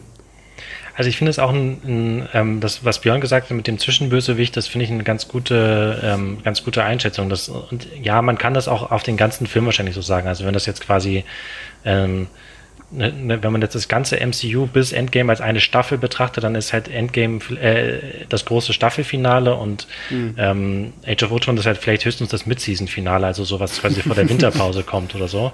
Ähm, und von daher ist natürlich klar auch Ultron jetzt nicht der ähm, vielleicht hat er auch nicht denselben Stellenwert wie in den Comics oder, oder so und halt auch nicht der, der jetzt quasi die Helden für, für eine ganze, quasi über mehrere Filme hinweg beschäftigt, so wie es halt mit ähm, äh, Thanos der Fall ist. Ähm, und klar, der ist irgendwie toll, toll performt von, ähm, von, von James Spader und der hat auch irgendwie so seine, ähm, seine Momente. Gleichzeitig fand ich aber auch, ähm, was mir auch beim, beim wiederholten Malen aufgefallen ist, dass er halt eben auch so ein paar so Popkulturreferenzen oder sowas von ihm gibt, die halt irgendwie nicht so richtig passen, weil das halt irgendwie aus diesem Roboter dann doch so ein bisschen merkwürdig klingt. Ähm, und Aber er hat immerhin genau wie Lilo in das fünfte Element alles durchs Internet gelernt. Ja, ja, genau. also klar, es ist schon, es gibt irgendwie, man kann es natürlich irgendwie erklären, das, ähm, das stimmt schon. Und aber ich würde auch auf jeden Fall unterschreiben, dass er nicht der nicht der Beste ist und auch anders zum Beispiel als halt ne, Thanos in Avengers 3 und 4 oder Loki in Avengers 1 sind auf jeden Fall die besseren äh, besseren Widersacher du hast halt auch so, also es ist, es wird sich jetzt auch nicht so richtig viel Mühe gegeben. Ich finde immer, wenn Ultron auftritt, ist er toll, mhm. weil James Bader den halt wirklich ähm, super spricht, weil man auch so ein bisschen dieses äh, furchteinflößende und dieses entrückte, wahnsinnige und dann ja auch noch ein bisschen dieses, dieses Daddy-Komplex mit Tony Stark, was mhm. wird so ein bisschen dann anders ist, aber du, also so richtig aufgebaut wird er ja nicht, sondern du hast halt so eine Sequenz, in der er also in, in drei Sekunden irgendwie die letzten 50 Jahre amerikanische Geschichte kurz ähm, durchleuchtet sind mit Krieg und Zerstörung und so weiter. Und dann scheidet er dadurch, ah, die Menschheit ist halt ähm, scheinbar mhm. böse, weil ähm, die Amis halt ähm, gemetzelt haben und Terroranschläge gibt's dort und es gibt Atombombenabwürfe und Punkt aus Ende. Äh, das ist halt alles so ein bisschen, ähm, finde ich jetzt, es ist halt, das ist halt ein sehr bemühtes ähm, Mittel der äh, Filmwelt, der glaubt, ähm, dass die Menschheit, äh, dass die, die Erde besser dran wäre, wenn es keine Menschen mehr geben würde und die deswegen ähm, zerstören würde oder sagt, dieses Thema, der größte Feind sind halt wir selbst. Ähm, aber es wird halt hier doch relativ schnell einfach hergeschnipst und hin. Wenn man dann später zu Thanos vergleicht, der ja, sage ich jetzt mal, eine ähnliche Situation ja. hat, der sagt auch die jetzt nicht nur die Menschheit, sondern allgemein die Bevölkerung ist einfach das größte Problem und wir müssen die deswegen einfach halbieren. Da ist das ja auch ein wahnsinniger Plan und so weiter, aber zumindest seine Motivation wird sich die Zeit genommen, dass man die auch einfach ein bisschen ja, versteht und gerade ähm, über den kompletten Infinity War. Während hier, der ist halt Mittel zum Zweck einfach. Der muss halt da sein, weil es halt irgendwas geben muss, um diese Gruppe, ähm, die ja jetzt erstmal am Anfang des Films in prächtigster Harmonie vereint ist und wirklich ja auch mit tollem Teamwork da diese Macht irgendwie zu entzweien. Und das, dazu braucht man halt einfach, dass halt Tony Stark ähm, hauptsächlich, aber auch Bruce Banner da ihr eigenes Ding gemacht haben und eigentlich auch verantwortlich sind ja, für Bösewicht. Die ja, sind ja eigentlich ist, ja. was die Bösewicht. Und das ist, glaube ich, so ein bisschen für mich der Punkt, wo ich denke, okay, da funktioniert er für mich als Schurke mehr so in die Richtung, dass er halt zeigt, dass auch halt diese Superhelden äh, nicht unfehlbar sind, so, ne? weil so ein Tony Stark ja quasi hier eigentlich diesen Alleingang startet und denkt, okay, ich mache jetzt was Gutes und äh, macht es ja damit nur noch schlimmer. Und das ist ja geht ja dann auch dann wieder so in die Richtung Civil War, ne, so wo es ja dann darum geht, okay, wir müssen jetzt die Superhelden irgendwie stärker kontrollieren. Und da ist ja dann Tony Stark auch einer der ersten, der sagt, ja, stimmt, ich habe Scheiße gebaut mit Ultron und ich hab's, ich habe eigentlich gedacht, ich tue euch was Gutes und ähm, da finde ich das schon wieder, das mag ich sehr an diesem Film. Da ist Ultron, ja, gebe ich dir vollkommen recht, ist halt zu schnell irgendwie aufgebaut. Auch diese komische Sequenz, wo wir ja dann noch das, das quasi Betriebssystem von, von Tony Stark, den Jarvis, sehen, mhm. wie sie sich quasi so unterhalten. Er, er, ja, und er ist halt so diese, diese, dieser blaue Pixel und Ultron ist der orangene Pixel und, und, oder umgekehrt und ähm, dann, ähm, also das war ein bisschen plump einfach. Aber genau, aber so wie du gerade meintest, da stimme ich dir auch, auch total zu, Sebastian. Das ist wenigstens dadurch sozusagen wird es, wird es, äh, dass der Ultron in Ultron vielleicht ein bisschen zu kurz kommt und nicht so gut aufgebaut wird wie Thanos oder Loki. Immerhin ist er sozusagen mhm ein wichtiger Baustein für die Zukunft. Und das ist halt, führt natürlich dann auch wieder klar darauf zurück, dass man sagt, okay, ja, Ultron ist doch irgendwie nur, also der ganze Film Age of Ultron ist doch irgendwie nur ein Schritt woanders hin oder sowas. Ja, ja, vielleicht ein, vielleicht ein bisschen. Aber es gibt für mich auch immer noch genügend, also für mich ist, funktioniert ja auf jeden Fall auch als Avengers äh, große, ähm, alle Helden zusammen und großer, ähm, große mhm. Schlacht. Und so Björn meinte ja am Anfang, der Money Shot kommt im Prinzip schon ganz am Anfang, aber es gibt halt eben auch am Schluss nochmal diesen Money Shot, wo sie da alle zusammen in so einem runden Raum kämpfen und auch wieder in so einer langen, mhm. unterbrochenen Einstellung ähm, irgendwie in super Zeitlupe hunderte von diesen Ultron-Drohnen zerschmettern und sowas. Auch eine großartige Szene. ja. ja. ja, das ist natürlich, äh, wie gesagt, das, das passt auch. Es gibt auch am Ende ähm, schöne Action-Szenen. Ich wollte es jetzt auch nochmal kurz bestätigen mit dem, aber das, für mich wirkt sich halt wieder ein bisschen Vorbereitungsfilm, weil du natürlich diesen Moment, dass was ja auch ein extrem beliebtes Superheldenthema ist, wenn du so allmächtige Superhelden hast, die jetzt entscheiden, wo sie tätig werden, wie sie tätig werden, wer kontrolliert die. Da gibt es ja mit Watchmen eine ganze Comicreihe, die daraus äh, entstanden ist. Ähm, und dieses Thema hast du eigentlich halt in Ultron ja angelegt. Ähm, hast es aber dort im Film quasi einmal, ist dann Maria Hill, ist mal richtig, die dann halt einfach nur sagt, ihr könnt euch hier jetzt gerade nicht blicken lassen, weil mhm. alle ähm, gegen euch sind. Aber dann ist das Thema per se für den Film halt auch wieder gegessen, weil das brauchen wir ja erst später, ähm, um dann halt, ähm, dass da die Leute halt irgendwelche Regeln aufstellen, die sie dann übrigens interessanterweise auch auf den Ereignissen am Ende ähm, aufbauen und gar nicht auf dem, was davor so richtig schon passiert ist. Das ist halt alles, es ist so ein bisschen, es, es, stecken halt viele Ideen drin, viele Hinweise für später, aber viel ist für mich halt Mittel zum Zweck. Hm. Und trotzdem finde ich den Film ja weiterhin gut. Ähm, auch zum Beispiel, um jetzt mal was Positives zu sagen, dass die Leser nicht alle denken, ich finde den Film wirklich richtig gut. Was ich super gemacht finde, ist im Zusammenhang mit Hawkeye als Figur, wie sie sehr ähm, mit diesem bisschen Filmklischee spielen. Es gibt einfach so bestimmte Sachen, wenn die in einem Film passieren, bedeutet das, die Figur stirbt am Ende. Mhm. Und bei Hawkeye werden alle diese Boxen wirklich abgehakt. Und er hat halt dieses emotionalen Abschiedsmoment ähm, von seiner ähm, Frau, wo er wirklich die Worte sagt, ja, ich gehe da jetzt halt nochmal mit und die halt wirklich so absolut typisch sind. Und dann hast du am Ende, wird es dann aufgegriffen, wenn dann fast alle gerettet sind, dann gibt es diesen einen Jungen und Hawkeye rennt halt zurück. Und du hast halt ähm, diesen Moment, wo, also damals im Kino war für mich klar, jetzt stirbt Hawkeye. Das ja. ist einfach so, das ist eins zu eins dieses oft benutzte, äh, dieses oft benutzte Klischee, das passt alles. Und dann hast du da halt bei anderen in dem Moment eine andere Figur stirbt dann, die sich für Hawkeye opfert und die den ganzen Film eigentlich auch nur existiert, um diesen Moment zu rechtfertigen, so ein bisschen, womit wir vielleicht vielleicht als Überleitung nutzen können, um über die zwei Figuren zu sprechen, die in diesem Film neu eingeführt wurden. Ne, drei Figuren ja. haben wir. Wir haben ja, wir haben ja äh, Scarlet Witch und Quicksilver und am Ende ja, ja. auch Vision.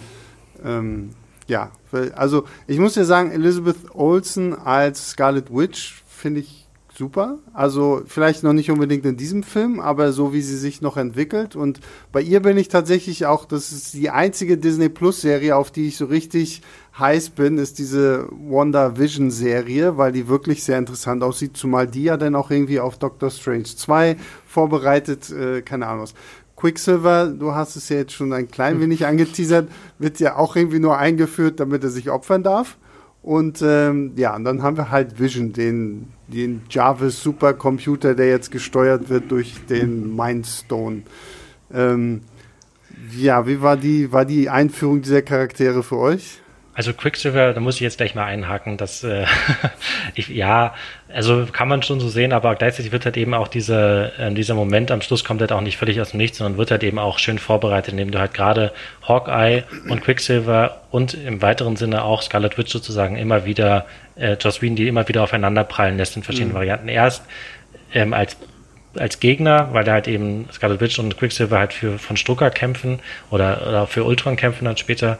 Ähm, und dann halt eben nähern sie sich aber so langsam an und dann gibt's halt, wird es halt irgendwie auch schon auch immer wieder aufgegriffen, so einzelne Momente. Und das ist halt eben auch wieder ein Zeichen dafür, wie, was für ein guter Drehbuchautor halt aus Wien ist. Dass wir halt eben, wie er sozusagen, ah, so wie Björn das halt so toll äh, äh, geschildert hat, uns komplett in die Irre führt und gleichzeitig aber eigentlich das irgendwie auch schon vorbereitet, diesen so ein bisschen so eine Art ähm, Erlösung oder, oder so oder sowas für, für Quicksilver. Wenn man kann man, kann man zumindest auch so, so verstehen. Ja, also erstmal, was, mir bei, was ich bei den Figuren unbedingt noch erwähnen muss, was sie zum Glück auch geändert haben danach, diese schrecklichen Fake- russisch oder äh, osteuropäischen Akzente. Für mich immer, ich muss immer daran denken an Adam Sandler in Hotel Transylvanien, wo das aber halt irgendwie so, äh, wo es halt lustig sein soll und ja. das halt bewusst drüber ist. Und genauso klingen die so ein bisschen so wie ja. so, so wie, wie die Nachfahren von Dracula da in die Richtung. Äh, es ist ganz, ganz schrecklich. Sie haben es Pascal Witsch dann ja auch einfach ohne ja, es weiter zu kommentieren, auf den nächsten, vom nächsten Film dann einfach aufgegeben und dann spricht sie, sie jetzt ganz jetzt halt normal. lange genug in Amerika gelebt, das ist jetzt einfach äh, weg weggegangen. Nein, also das finde ich jedes Mal wieder, wenn ich den Film schaue, einfach irgendwie ähm, komisch. Und sonst, ja, Quicksilver habe ich ja schon genug angedeutet. Ähm, Scarlet Witch finde ich per se äh, eine super Figur, gerade jetzt im Nachhinein. In dem Film ist sie noch Ja, sie, sie ist also ein bisschen ist, ist das Problem, glaube ich, dass Joss Whedon noch nicht ganz auch wusste, wie er ihre, mit ihrer Superkraft umgehen soll. Weil mhm. A macht ist es natürlich ähm, sehr gut, wenn man halt einfach sieht, wie sie quasi die Avengers alleine ausschalten kann, nur dadurch, dass sie halt denen irgendwie Gedanken einpflanzt und die halt irgendwelche Albtraumvisionen haben. Gleichzeitig wirkt sie aber auch so übermächtig, weil sie, keine Ahnung, irgendwelche Energiestrahlen durch die Gegend ähm, schleudern kann. Und ich habe da immer so ein bisschen das Gefühl über diesen ganzen Film, Film, dass ähm, man sagt, eigentlich ist die so super, die würde alles, alles alleine platt machen, aber zum Glück ist sie ja noch ein bisschen unsicher und zweifelt an sich und kann deswegen ihre Kraft noch nicht so voll und ist auch, wird auch mehrfach gezeigt bei beiden, auch wie sie erschöpft sind nach dem Einsatz ihrer Kräfte, so in die Richtung. Aber wir müssen halt irgendwie zeigen, dass das doch nicht ganz unlimitiert ist, sondern weil wir da Angst haben, dass es ähm, Na gut, aber das ist ja auch in den, das wurde in den späteren Filmen besser. Das ist ja, ja auch in den Comics mhm. eigentlich so mit der Figur Scarlet Witch, die ja, das muss man vielleicht ja auch nochmal sagen, ja eigentlich eher von den X-Men kommt. Mhm. Ähm, und da wird sie ja irgendwann so als so übermächtig geschildert, dass sie ja quasi die kompletten X-Men auslöschen kann und alternative Realitäten äh, irgendwie formen kann, was ich mir halt sehr spannend vorstelle, gerade im Zusammenhang denn, wenn es halt wirklich darum geht, okay, Sie soll halt irgendwie in Doctor Strange 2 auftauchen und sie ist ja nach wie vor so, finde ich, immer noch der größte Punkt, wo man sagen könnte, okay, durch sie könnte man irgendwie versuchen, die X-Men, die ja jetzt auch äh, bei, bei Disney sind, irgendwie ins MCU mit einzuführen. Ne? Ja, also Sie erinnert mich so ein bisschen an, an Dark Phoenix auch, jetzt mhm. auch von den X-Men, das ja ähnlich ist. Und beide ähm, haben dieses, also das, das, Problem, dass du, wenn du so eine, so eine mega, mega mächtige Figur hast, ähm, dass das dann halt schnell zu einem extremen Ungleichgewicht führen kann. Und ja. bei ähm, Scarlet Witch haben sie meiner Meinung nach den Bogen geschafft, auch nicht immer ganz 100% plausibel, dass sie halt einfach irgendwie doch bisher zumindest im MCU von ihren Kräften ähm, ein bisschen runtergefahren wurde. Bei Dark Phoenix haben sie es jetzt ja bei Fox dann im X-Men versucht, das mal mit dem großen Kraft. Der Film ist ja aus vielen Gründen, hat das nicht so gut funktioniert. Und da scheint man in Age of Ultron wirkt es bei mir so, als hätte, wüsste man noch nicht genau, wohin wollen wir mit dieser Scarlet Witch mhm. langfristig, wie mächtig wollen wir die machen im MCU. Ja. Und das, das schwankt ein bisschen. Das stört jetzt nicht groß, aber hatte ich so das Gefühl, und das ist vielleicht auch ein bisschen so die Überleitung von Vision, weil bei Vision war nach Age of Ultron mein Ding, okay, ähm, ist der jetzt irgendwie super, super, super äh, Dings auch, auch irgendwie drüber. Was ähm, macht der jetzt genau? Also wen haben wir da? Was ist das da für eine Figur? Weil der kommt dann ja doch, auch da, man kennt Chavez dann zwar lange und ähm, muss dann halt auch einfach glauben, der ist halt jetzt gut, weil der kann den Hammer rumtragen von Tor. Mhm. Aber ähm, ja, also der, der kommt jetzt nicht mehr die große Zeit, um den wirklich noch in, ja. in Position zu bringen. Aber das fand ich eigentlich auch eine, eine ganz ja. charmante Idee, dass diese Figur quasi so als großes Mysterium dann noch auch, auch gelassen wird und halt ähm, dann eigentlich bis ja im Civil War wird halt dann wird sie dann das nächste Mal wird dann halt das nächste Mal äh, mit der Figur weitergemacht und ähm, und dann halt über Infinity War und und und äh, bis Endgame natürlich.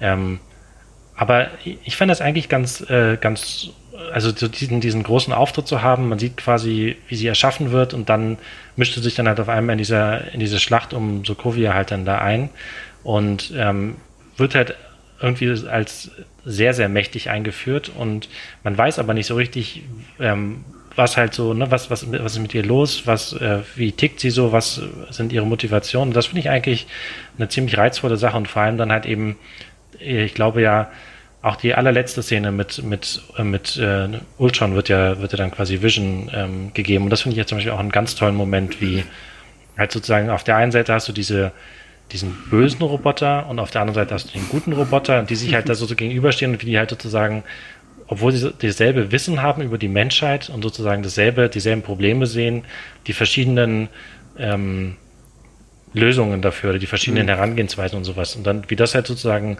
in einer tatsächlich bildlichen Konfrontationen im Kino auf der Leinwand äh, gezeigt wird, das fand ich eben halt auch einen sehr schönen Schlusspunkt dafür, der mir dann auch völlig gereicht hat für Vision. Erstmal. Wenn ich da noch kurz einhaken darf, äh, weil also ich wollte es auch gar nicht, das war gar nicht so negativ gemeint, dass man, ich wollte jetzt nur in dem hin, ähm, wie fändet ihr Vision als neu eingeführte mhm. Figur? Und da finde ich halt nach Age of Ultron, wenn ich mich jetzt zurückversetzt damals, da konnte man halt noch nicht viel sagen, weil ja, es halt einfach stimmt. so ein bisschen war. Ähm, ich finde das bildlich, du hast es schön, dass du gerade das Wort bildlich benutzt hast, das finde ich nämlich auch stark gemacht in Age of Ultron, wie er gegenübersteht. Inhaltlich ist es dagegen so ein bisschen, wir haben jetzt einen bösen Superroboter erschaffen, also erschaffen wir jetzt einfach einen guten Superroboter, weil dann haben wir die Chance, dass es ist ja auch ohne Vision würden wir es nicht schaffen am Ende. Also er wird ja so ein bisschen aus dem Hut gezaubert als Lösung und so die richtige Erklärung dafür jetzt für den Zuschauer, warum jetzt der eine mit dem Wissen aus dem Internet ähm, ähm, böse wurde und irgendwie Probleme hat, dass Tony Stark sein Vater ist und der andere ähm, mit dem gleichen Wissen gut ist und es toll findet, dass Tony Stark da an seiner Seite ist, wird jetzt nicht, also das musst du einfach akzeptieren. Es wird mhm. halt gesagt, das ist jetzt so, mach das. Und du kannst ja dann halt das erklären, klar, in Vision ist Jarvis drin und Jarvis hat schon Jahre mit Tony Stark und mit seinem Vater davor schon verbracht und so weiter und ähm, weiß, weiß halt viel mehr, während Vision quasi ja ähm, ähm, geboren wird und das Wissen der Welt in fünf Sekunden später ähm, hat und dann noch quasi ein Baby ist, wenn man es jetzt mal sagen würde, diesen Sprung macht. Das kannst du dir dann so ein bisschen herleiten und so. Aber der Film sagt so ein bisschen, friss oder stirb. Also nimm ja, das jetzt einfach hin. Ja, gut, aber wie gesagt, da sind wir einfach bei Marvel, finde ich, auch an so einem Punkt angekommen, wo ich sage, ja, okay, gut, den führt ihr jetzt halt ein, okay, irgendwann werde ich ihn sicherlich nochmal sehen und dann erzählt ihr mir mehr drüber. Also es, da sehe ich es dann einfach wirklich auch so wie in den Comics, so dann, oh, das ist jetzt eine neue Figur, oh, der hat irgendwie, sieht ganz komisch aus, aber es ist bestimmt super interessant. Und klar, ich meine, er wird halt auch so zum, zum Ende hin erst irgendwie so wirklich interessant für den Film. Und von daher nehme ich ihm das da nicht krumm. Und ich finde tatsächlich Paul, Paul Bettany in der Rolle, es ist wirklich auch toll, gerade halt, was er dann in späteren Filmen ja. eigentlich aus dem Ganzen noch bringen kann. Und wie gesagt, ich sag's nochmal, ich bin sehr gespannt auf diese WandaVision-Serie, die ja wirklich sehr skurril aussieht. Also ich meine, der Trailer, der irgendwie durch verschiedene Sitcom-Äras mhm. eigentlich springt, so suggeriert ja schon, okay, gut, die gute Scarlet Witch hat jetzt irgendwie ein bisschen Knacks gekriegt. ähm, ja, dann würde ich sagen, gehen wir vielleicht noch mal so ein bisschen kurz darauf ein, ähm, wie es weitergeht. Also ich meine, die Avengers waren ja immer so das große äh, Ziel jeder einzelnen Marvel-Phase. So darauf wurde ja hingearbeitet. Mit jedem einzelnen Solo-Film, den wir hatten, wurde darauf hingearbeitet. Auf die Avengers, die Avengers Age of Ultron, dann Infinity War, dann jetzt zum Schluss Endgame worauf arbeiten wir jetzt hin? Also ich meine, ich habe so ein bisschen das Gefühl, im Moment ist bei, bei, bei Marvel und Kevin Feige nicht mehr so diese Planmäßigkeit da, die es vorher noch gab, weil es werden irgendwie, wir haben jetzt Shang-Chi, der kommt, das wird dann so der erste Martial Arts Film werden, wir haben die Eternals, wo wir so ein bisschen in die Götterrichtung, Halbgötterrichtung gehen, so, aber ist in diesem neuen MCU noch Platz für Avengers? Ja. Also, ja. also nee, ich glaube persönlich, wir sind jetzt wieder an dem Punkt, ähm, an dem wir so waren, als Iron Man in die Kinos mhm. kam. Ähm, also der erste Iron Man. Damals hat ähm, Kevin Feige an seinem berühmten Board, das scheinbar in seinem Büro hängt, halt einen Plan bis zu Endgame gehabt. Und der mhm. wurde später, wurde viel rumgewischt und geändert und so weiter, aber es gab einen grundlegenden Plan. Und der ging halt bis dahin. Und ich glaube, dass sie jetzt die vergangene Zeit, ähm, es hat ja auch Endgames ja schon relativ früh dann abgedreht worden und so, benutzt haben, um so ein neues Board zu machen. Mhm. Und das fängt halt jetzt an. Und wir wissen halt momentan ähm, noch nichts, weil die neuen Teaser halt erst dann jetzt kommen werden im Laufe dieser ganzen Filme. Und ich glaube, deswegen ist das jetzt erstmal, sind das jetzt ein paar Schritte zurück, weil jetzt dann gerade so Solo-Filme wie Shang-Chi und so dann vielleicht doch wieder auch erstmal so funktionieren wie der erste Iron Man, der ja mhm. auch mehr oder weniger ein reiner, also das, nicht nur mehr oder weniger, es war ein kompletter Solofilm und dann kam halt eine Endcredit-Szene mit Nick Fury, da ist halt, ähm, ich möchte so eine Initiative gründen. Ähm, und ich glaube, dass das jetzt auch erstmal ist und dass wir dann über die äh, ganzen Jahre dann halt langsam ähm, wieder so kleine Hinweise bekommen und dann sehen, dass da irgendwas Neues ähm, ist. Und da wird sich noch viel auch ändern und es hat sich vielleicht auch schon viel geändert. Es gab zwischendurch mal die ähm, das Gerücht oder auch ähm, sehr stark, dass sie überlegen, dass sie das eher splitten, dass sie dann eins machen, das mehr äh, erdgebunden ist und eins, das mehr im All ist mhm. und dass sie dann halt auch ähm, die Crossover, sage ich mal, dann eher dort in diesen Welten jeweils spielen lassen, dass man dann quasi so zwei Stränge hätte mit jeweils einem großen Abschluss. Ähm, das kann sein, vielleicht machen sie es aber doch wieder parallel. Ähm, ich glaube, es werden jetzt erstmal wieder mehr deutlich Einzel-Solo-Filme mhm. und dann im Hintergrund wird sich so ein bisschen was reinschleichen und dann in zehn Jahren haben wir wieder was Großes. ja. ja. vielleicht nicht in zehn Jahren, oder? Eher so in fünf vielleicht oder so drei vielleicht auch schon. Ja, ich, es, es, kommt jetzt drauf an, so was richtig Großes wie, so, ja, wie, wie, Endgame, wie in Infinity ja. War, War Endgame, genau. Also dass wir schon irgendwie ein bisschen Crossover, aber ich glaube, dadurch, dass es halt jetzt mehr Figuren sind, es wird breiter aufgestellt, wird es ein bisschen länger dauern. Also die Abstände werden größer werden hm. zwischen diesen Filmen. Ja. Aber ich denke, Man, es wird irgendwas wieder geben, was dann nicht Avengers 5 heißt, aber was jeder Avengers 5 nennen wird. Ja, muss er sich nun mal den auch durch, durch Corona jetzt komplett verschobenen Plan nur mal anschauen. Ich meine, das ist eigentlich vor 2023 ist gar kein Platz. Also es könnte höchstens Ende 2022 was kommen, aber wahrscheinlich nicht. Und dann vermutlich erst 2023 sind ja noch drei Jahre, bis dahin dreieinhalb vielleicht sogar. Ähm, äh, also ich, ich, ich, sehe das auch ganz genauso, wie, wie Björn es gerade geschildert hat. Wahrscheinlich wird es jetzt nochmal ganz neu aufgebaut und wir werden womöglich tatsächlich bis zur Post-Credit-Szene von The Eternals warten müssen, bis wir wissen oder zumindest eine ungefähre Ahnung davon bekommen, wo die Reise hingeht. Ähm, weil ich kann mir nicht vorstellen, trotz aller Beteuerung, dass jetzt Black Widow irgendwie der große Film ist, der irgendwie jetzt Neues aufbaut. Das wird halt eher so ein bisschen so, wir hatten ja vorhin auch schon drüber gesprochen, wie ähm, Spider-Man Far From Home oder wie Ant-Man, der sozusagen eher so eine Coda ist oder so, so eine so ein Epilog zu dem, zu dem mhm. Avengers-Film davor und der hat eben nochmal diese, ähm, diesen Solo-Film für Black Widow halt eben nochmal den Fans nochmal gibt und halt eben noch ein bisschen so ein bisschen Nachbetrachtung oder sowas. Und dann geht's noch, geht's mit Eternals wahrscheinlich ganz neu los. Ähm, zusätzlich äh, gibt's, gibt es ja auch noch, ähm, da gibt es auch noch, glaube ich, keine konkreten Ankündigungen, aber es deutet sehr viel darauf hin, dass man halt eben auch daran arbeitet, sowas wie ein Young Avengers oder, oder ein, also ein Team mit jungen Helden aufzubauen. Da wurden ja auch in den vergangenen Filmen sehr viele verschiedene Figuren eingeführt. Also man denke etwa an die, an die Tochter von Hawkeye, die wir beim Bogenschießen sehen. Mhm. Man denke an die Tochter von Ant-Man, die seit Endgame halt eben auch im Teenageralter ist und halt in den Comics auch Cassie Lang eben halt auch so, so Schrumpfkräfte bekommt. Ähm, und man, ähm, da gibt's halt noch ähm, in der Hawkeye-Serie soll ja angeblich noch, ähm, na, wie heißt sie nochmal? Ähm, Was mit Jessica, glaube ich, ne? Heißt sie nicht auch irgendwie Jessica? Also, äh, der jedenfalls die, also die Schülerin von, von Hawkeye quasi ja. auch in den, die auch in den Comics den Mantel gewissermaßen übernimmt, eingeführt werden und so. Also da gäbe es genügend. Man hätte auch noch Spider-Man, wenn man sich da mit Sony einigen kann, dass der sozusagen als junger Held irgendwie als in so ein, in so ein junges Heldenteam oder sowas kommt. Ähm, könnte ich mir auch sehr gut vorstellen, dass, dass sowas in die Richtung noch irgendwann kommt. Aber habt ihr so ein, so ein Highlight, auf das ihr euch jetzt so freut von den Sachen, die schon angekündigt worden sind? Also ich meine, wir haben Doctor Strange 2 haben wir jetzt schon erwähnt. Wir haben die Eternals. Black Widow sollte, sollte eigentlich schon vor langer, langer Zeit im Kino sein. Ähm, habt ihr irgendwie was, wo ihr sagt, okay, ja, da bin ich so richtig heiß drauf? Tor 4, glaube ich tatsächlich. Also, ich, wie gesagt, ich bin kein großer Fan von Tor 3, aber ich, ich habe irgendwie das Gefühl, dass, dass Tor 4 äh, mit allem, was wir so darüber wissen, ähm, mit dieser möglicherweise oder sehr wahrscheinlich Dreiecksgeschichte zwischen Natalie Portman, die dann den weiblichen Tor spielt, mit Chris Hemsworth, der wahrscheinlich dann den Titel Tor verliert, so wie in den Comics, mit ähm, Valkyrie, ähm, mit Christian Bale als Bösewicht.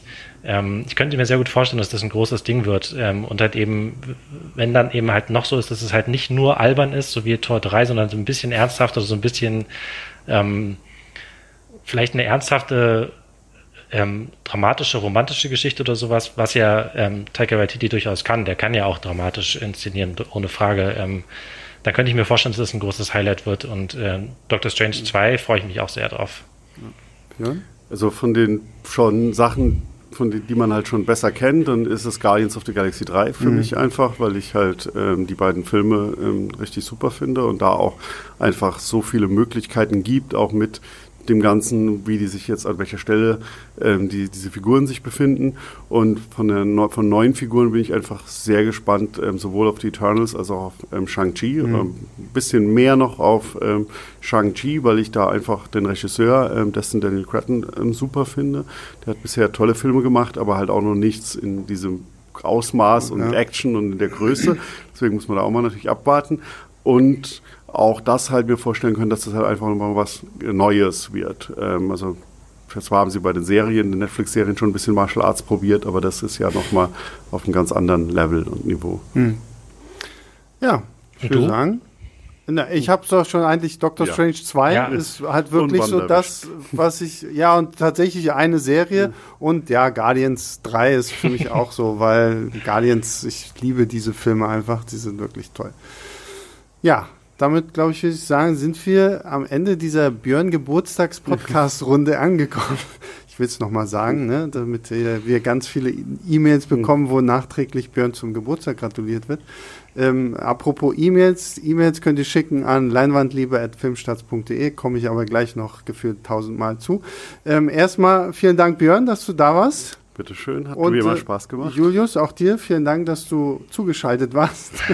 In deinem ich Laptop hoffe, sitzen darfst, sehr, sehr gerne. Ja, ich, ho ich hoffe, es kommt irgendwann noch mal wieder der Zeitpunkt, wo auch du mal wieder hier im Studio bist, aber es wird wahrscheinlich noch ein bisschen dauern. Ähm, ja, natürlich auch vielen lieben Dank an alle da draußen, die uns zuhören, die uns abonniert haben, die kommentieren, E-Mails schicken und diese dann an leinwandliebe.filmstarts.de schicken. Ähm, uns gibt es jetzt auch, ich habe es auch schon öfter erwähnt, bei Steady. Da ähm, könnt ihr für einen kleinen, feinen Obolus ein bisschen uns hier in unserer Arbeit unterstützen, was wir gerade in Corona-Zeiten ja auch ganz gut vertragen können. Ähm, dafür gibt es natürlich sehr, sehr viele äh, tolle Podcasts und auch Videos. Äh, einen dieser Steady-Podcasts zeichnen wir jetzt mit Björn gleich auch noch auf. Da bin ich auch schon sehr gespannt drauf. Ähm, Und genau, den Link zu Steady findet ihr auch unten in der Beschreibung oder in den Shownotes. Also wenn euch das Angebot irgendwie interessiert, klickt einfach mal drauf, lest euch das durch. Ähm, wie gesagt, alles äh, so, wie ihr das mögt. Und ja, mir bleibt nichts anderes übrig, als nochmal Danke zu sagen. Danke fürs Zuhören auch. Wir hören uns nächste Woche wieder. Dann mit äh, Inception und äh, Christopher Nolan. Und ähm, ja, bis dahin Bleibt gesund, geht ins Kino, wenn es schon geht, guckt viele Filme. Bis zum nächsten Mal. Ciao, ciao.